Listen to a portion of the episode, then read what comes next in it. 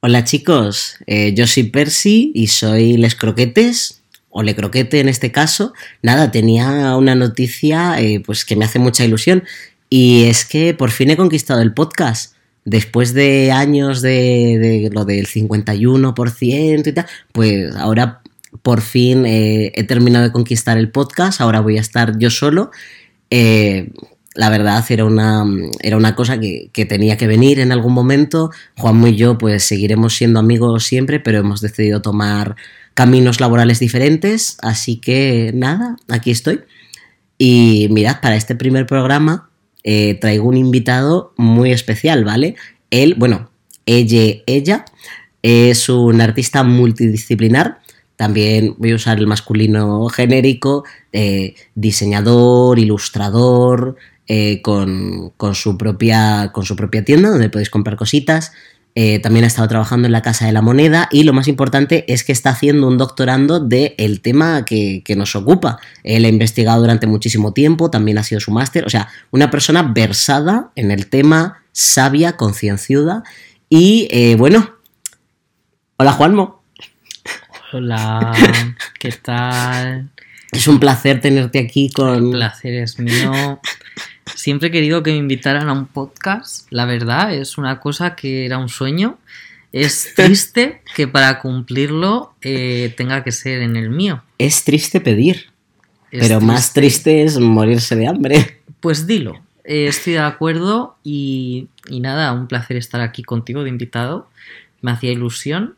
Eh, no te voy a mentir, no eres, no eres mi favorito wow. de las dos croquetas. Wow pero no pasa nada, eh, me apaño con esta. Bueno, eh, podéis seguirle en redes, arroba no estoy malite en Twitter, eh, no estoy malite en Instagram. No, en Instagram es estoy malite. Estoy malite, pues... Porque es que en, en, Twitter estaba cogido el estoy malite. Vaya, decídete. Sí, o sea... la verdad, ¿eh?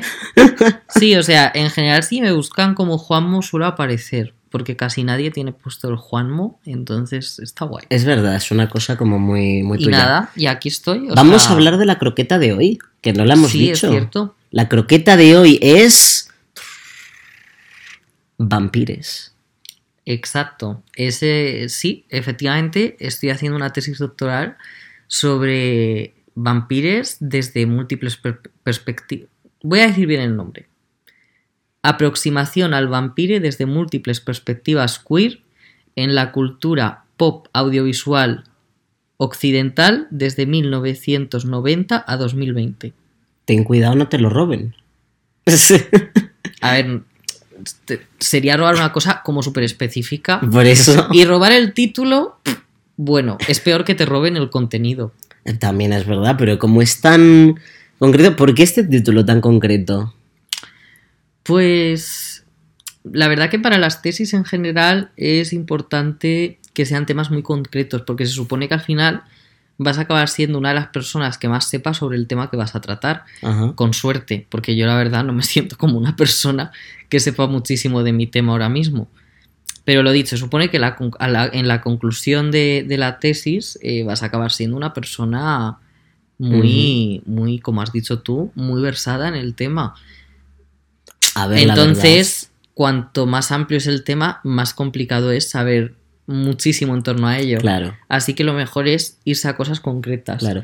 Por supuesto, eh, también tengo que decir que eso no significa que vaya a ignorar todo el vampirismo que ha habido antes de 1990, en el sentido mm. de habrá una introducción muy larga en la que hagamos como una especie de breve repaso histórico vampírico hasta llegar al vampire de 1990. Claro, a ver, la verdad es que si, si te han seguido un poquito, yo creo que asocian enseguida tu figura con el tema del vampire, porque es una cosa que tienes ya como varios, o sea, tienes el fanzine, el máster, mm. es como que te has asociado mucho a, a, la figura del vampire. Sí, sí es cierto, en plan tengo varios, tengo varias ilustraciones en torno a ello, tengo un libro arte, dos fanzines, o sea, en la, en la, práctica artística hay bastante. Y sí que es verdad que yo en mis redes sociales como que siempre muestro esta afición uh -huh. a, a les vampires. Pues de aquí viene mi primera pregunta y es, ¿por qué vampires? ¿Qué? O sea, de todas las criaturas así mitológicas que Sí. te puedes encontrar, dijiste, aquí me quedo. Sí, o sea, además, eh, justo has orientado muy bien la pregunta porque yo soy una persona que le gusta mucho la mitología en general y el folclore. Y además me gusta mucho el folclore occidental. Entonces, con occidental me refiero, eh, vamos a decir, Europa, Estados Unidos Como principales pilares y luego las ramificaciones de estos dos hacia otras partes. Entonces, de este mundo me interesa bastante la mitología. Sí que es verdad que hay muchos tipos de monstruos muy relacionados con el tema queer, que es mi, mi- mi otro gran pilar de la investigación, Sí. como por ejemplo pueden ser las sirenas, que tienen una lectura bastante queer, el hombre lobo también. Pero aquí también las brujas, por supuesto, también. Pero aquí tiene mucho que ver eh, lo personal. Y al final es que a mí la figura del vampire me atrapó muy, muy pronto. O sea, yo recuerdo que de mis series favoritas de pequeño, de decir, yo esta la voy a ver día tras día, fue Buffy Cazavampiros, que la echaban en la 2. Ujú. Y Sí. ahí yo empecé. Luego, a partir de ahí, eh, tuve una breve desconexión. Eh, de repente mis padres, sí, fueron mis padres, me dijeron, hemos visto una película buenísima en Antena 3, eh, Crepúsculo. Y yo, ah, ¡Ostras! bueno, tal. ¿En serio? Total, que la vi y dije, pues si es buenísimo, Fascinante. esto yo con 14 años. Sí, sí. Y me empecé a leer los libros y además fueron los libros que me engancharon a la lectura. Entonces, ya desde ahí eh, he seguido con, eh, con Les Vampires y sobre todo eh, no solo con lecturas, sino pues con, varios con bastante contenido audiovisual. No solo Crepúsculo, sino por Sí. ejemplo, sin más lejos actualmente con What We Do in the Shadows, que yo diría que es la serie por excelencia vampírica actual Ahora mismo, sí. aunque acaba de salir eh, entrevista con el vampiro la serie que Ah. pues oye ahí está también Ahí está. Es una de las cosas que he tenido pendientes desde Sí. siempre. sí que es verdad que el vampire es muy fácil de relacionar con la teoría queer Eso es justo lo que te iba yo a preguntar ahora, porque origen de, del vampire queer, así que tú, porque tú ya que lo has estudiado. ya a ver a mí me gusta mucho una cita de creo que se llamaba Montage eh, pero el apellido sí me acuerdo que era Summer así que vamos a decir pues M. Summer que dice que el vampire es un andrógino eh, en el mundo espectral entre la vida y la muerte. Y entonces a mí me gustó mucho utilizar el término andrógino, que es un término que se suele utilizar eh, mucho con, vamos a decir, una estética no binaria o una, una estética eh, que mezcla los Men- cánones de ambos géneros. Efectivamente, más entre... Claro, por eso. Entonces, bueno, eh, así que al final ya de por sí es un ser andrógino, es un ser que se ve atrapado entre, entre la binariedad en- de la vida y la muerte. Y luego también es que el vampire que nos llega actualmente es el vampire romántico, es el Ujú. vampire del siglo XIX. Y es verdad que es un vampire que bebe mucho de, de lo tórrido. Hablo Tira de... muy de extravagancia también. Sí, o sea, es ese vampiro basado en Lord Byron. Que es verdad que también depende qué vampire estés leyendo, ¿no? Porque el vampire de Polidori está basado en Lord Byron. Y como he dicho, pues es un vampire también como con muchos vicios. Es un vampire cruel. Es un vampire eh, más masculino que otros, por así decirlo. Pero también tiene ese punto de belleza exótica. Mm. Al vampiro se le permite lo que has dicho tú, ser extravagante, se le permite eh, romper roles de género masculinos y ser más cercano a roles de género femeninos. Esa delicadeza que tienen, esa especie como de cosa de fragilidad muy característico de la dama victoriana que se desmaya. Justo lo que te, te iba a decir que me parece que el vampiro surge como una figura masculina en un inicio, pero que, por ejemplo, luego tenemos muchos ejemplos también de, de vampiresas. Bueno, Sí, vampiresas. sí, yo cuando digo le vampire eh, me refiero a todos, Sí. en plan a, a todos, todas, todes. Porque es verdad que es, es- Lo malo de esto es que yo, eh, bueno, no tiene por qué ser malo, pero yo enfoco mi investigación y por tanto mis resultados eh, artísticos a un vampire no binario. Entonces es verdad que a la, a la hora de investigar, pues también tengo que tener en cuenta que, que el vampiro romántico, pues al final sí que hay divisiones con la vampira. Eh, también depende, porque no todos, pero eso.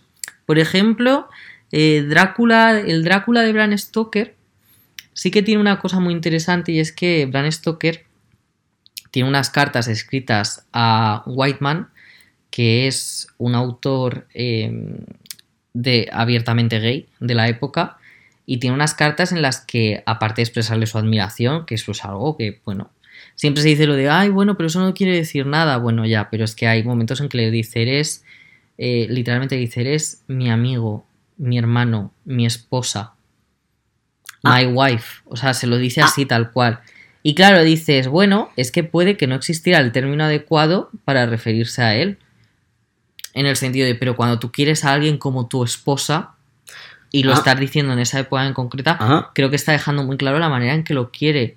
Y por lo que dice de los otros atributos que le da, es un querer muy concreto. O sea que los, los historiadores decían que eran amigos, pero Exacto. O sea, y bueno, Bran que también se ve, pues. eh, esa necesidad del maestro. Hay mucho BDSM de por medio. sí. Porque claro, yo digo el maestro, pero es que realmente sí lo. Pero pues porque lo estoy traduciendo al castellano. Máster. Es el máster. Y entonces en el máster sí que se entiende mejor ese tono. Sí, ese tono pues, Aquí de una maestro- figura. Lo tenemos relacionado a otra cosa. Sí, El máster es un punto de dueño, es un punto nos dominante. referimos a una figura efectivamente dominante, eh, más sabia, más... eh, Ni siquiera sabia. Es que no tiene. Es que el, eh, el máster eh, no tiene por qué ser sabio. Lo importante es que te mande. O sea, Pues lo que le interesa a Bram Stoker no es que Drácula sea el más inteligente, que te mande. sino que imponga. Entiendo. Y es verdad que ahí hay un deseo sexual también. Eh, ahí que es se ha donde estudiado está el bastante. sexual. Entonces, bueno, eh, también hay que pensar que, que eso, que al final, eso, es- eso quiere decir que el nacimiento de, de la literatura romántica de terror, eh, vampírica, también vamos, podemos meter perfectamente al Frankenstein, o moderno, el moderno Prometeo de Mary Shelley, eh, nace de gente que realmente nos damos cuenta ahora con el análisis actual y son gente queer. Eh, Mary Shelley. Es que hay mucha gente queer en la historia. eh, es abiertamente. Digo abiertamente en el sentido de escrito por ella en mano en sus cartas, o sea, la sospecha. No da pie a sospecha, incertidumbre. Es bisexual. es que hay mucha gente queer en la historia que es como... ay, Sí, entonces, claro, entre lo de Mary Shelley, entre lo de Bram Stoker, que si luego nos vamos a Carmila, que es una vampira boyera, hablando claro, eh, y además cero oculto. ¿Por qué se podía permitir escribir esto? Muy sencillo. estaba asociada al terror. Sí, o sea, y sobre todo al pecado. Claro, es que ese terror es terror muy unido Carnal. al pecado. Tiene un punto muy eclesiástico. Entonces, claro, pues ahí se podía permitir decir estas cosas que aparentemente es una barbaridad, pero bueno, era una manera como de escapar al sistema y escapar a la censura. También lo que, un análisis, por ejemplo, de Carmila, que, que he leído, de el, el miedo que, que inspira la figura del vampiro es una persona que gracias a las normas sociales, pues que se encuentran una persona en la calle y la cogen en casa, y es esta persona que se aprovecha de ello, porque es Carmila cuando ya entra en casa la que empieza a, a llevarse a la chiquita y tal. Sí, o sea, sí, tiene mucho que ver. O sea, al final es una figura que da miedo, es una figura de poder. Lo dicho, también se ve muy claro en estas, en estas novelas, en, estas histo- en estos relatos, eh, la necesidad de, de ser dominado. Hay una querencia siempre por parte de la víctima. Sí. O sea, sé que esto suena feísimo, porque depende en qué caso lo apliques, pues suena fatal. Pero yo estoy hablando concretamente de estos relatos Claro, vampíricos. esto es un análisis... De que hay un morbo, de que es, sin ir más lejos, como los relatos que, puedes escri- que se escriben ahora, tipo commissions eh, eróticas. Erótica. O sea, es que va muy por ahí la, la- la cosa. Entonces, con Carmila pasa un poco eso. Carmila es muy erótico. O sea, tú lo lees y es muy, muy erótico. sí. También es peligroso en el sentido de que es una mujer con poder. Y además es una mujer inteligente.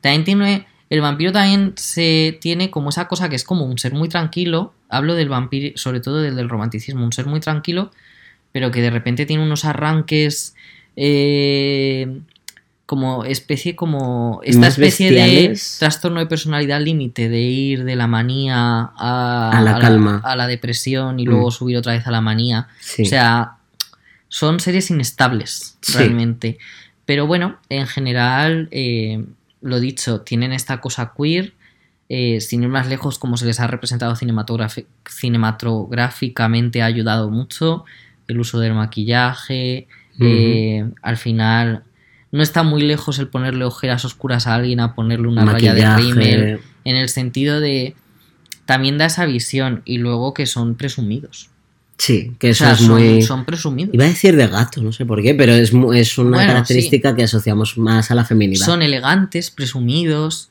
Son realmente todos son femme fatale por así decirlo. Sí, en plan el hombre vampiro no se aleja de la femme fatale. Sí, sí, sí. eh, tanto en la manera de vestir como en la manera de hablar, su comportamiento. El comportamiento. También hay una mezcla también ahí de que a través del vampiro se puede reflejar un deseo sexual de un hombre hacia otro hombre por el alimento. A lo le deseo, me quiero beber su sangre.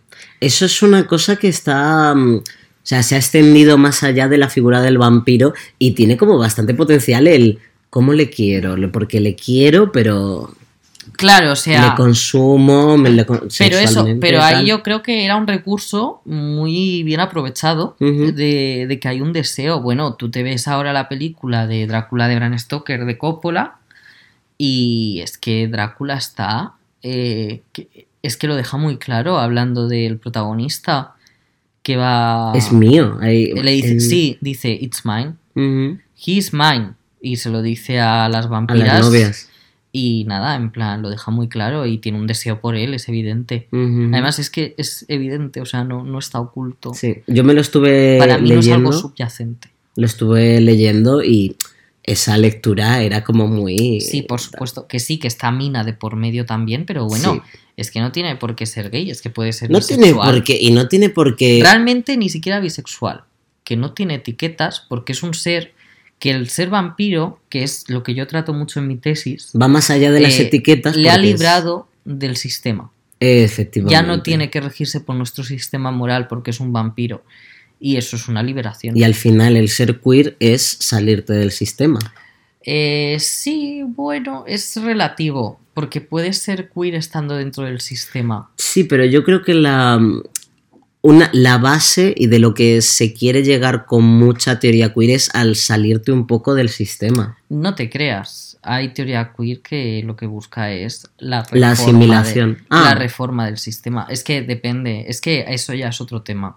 Vale, pero mira, yo quería, esto que nos hemos metido un poco más, hemos ahondado, vamos a salir un poquito de eso para, eh, os voy a contar una historia. Esto es una historia de una serie que se hizo allá por los 2000, grabada pues un poco con los recursos que tenían, basada en Carmila. No estoy hablando del libro, estoy hablando de la webseries. Yo esta es una serie que como buena lesbiana, porque yo por aquel entonces era muy lesbiana, a mí me turboflipaba porque básicamente teníamos a Natasha Negovanlis, que era muy guapa, liándose con eh, otra chica muy guapa. Juanmo eh, no ha querido saber nada de esto. Cuéntanos por qué.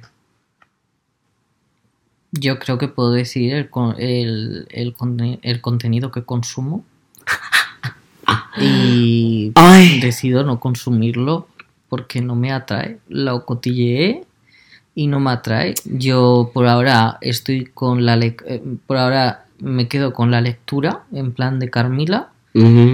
Eh, y si alguna vez veo algún contenido que me atraiga, pues me quedaré con él, pero ahora mismo no me atraigo. Posiblemente mencione esta serie en mi tesis, pues seguramente sí, y por lo tanto tenga que verme algún capítulo, es normal, pero Que no te gusta. no tiene por qué gustarme, claro. No, ya está. Yo soy una persona que lo paso mal cuando veo cosas que no tienen cierta calidad estética. A veces sí no me queda más estética. a veces no me queda más remedio que, que verlas y bueno, pues en este caso como aún puedo evitarlo. No puedo evitarlo. Ya está. Esto solo era un pequeño inciso. Y yo quiero cerrar con eh, una pregunta que creo que no te he preguntado nunca y me parece muy mal.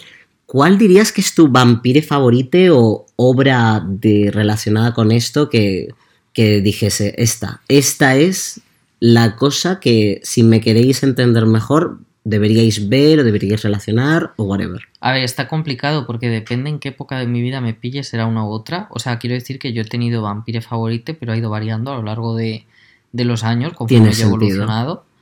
Eh, creo que hoy por hoy no tengo.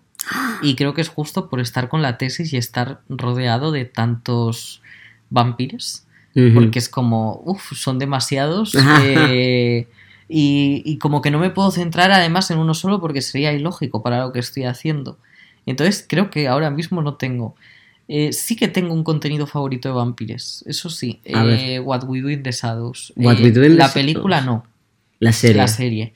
La película no está mal, está guay. eh, Pero se, es nota, la se serie. nota mucho que la serie ha nacido de la película. Sí. Pero es verdad que la película tiene, pues lo guay de la serie es que cubre las carencias que tenía la película.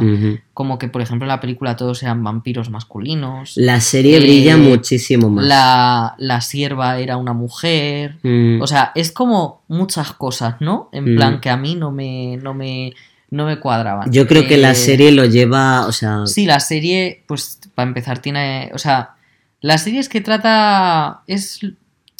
O sea, básicamente es un acti- es activismo. Activismo en el sentido de que.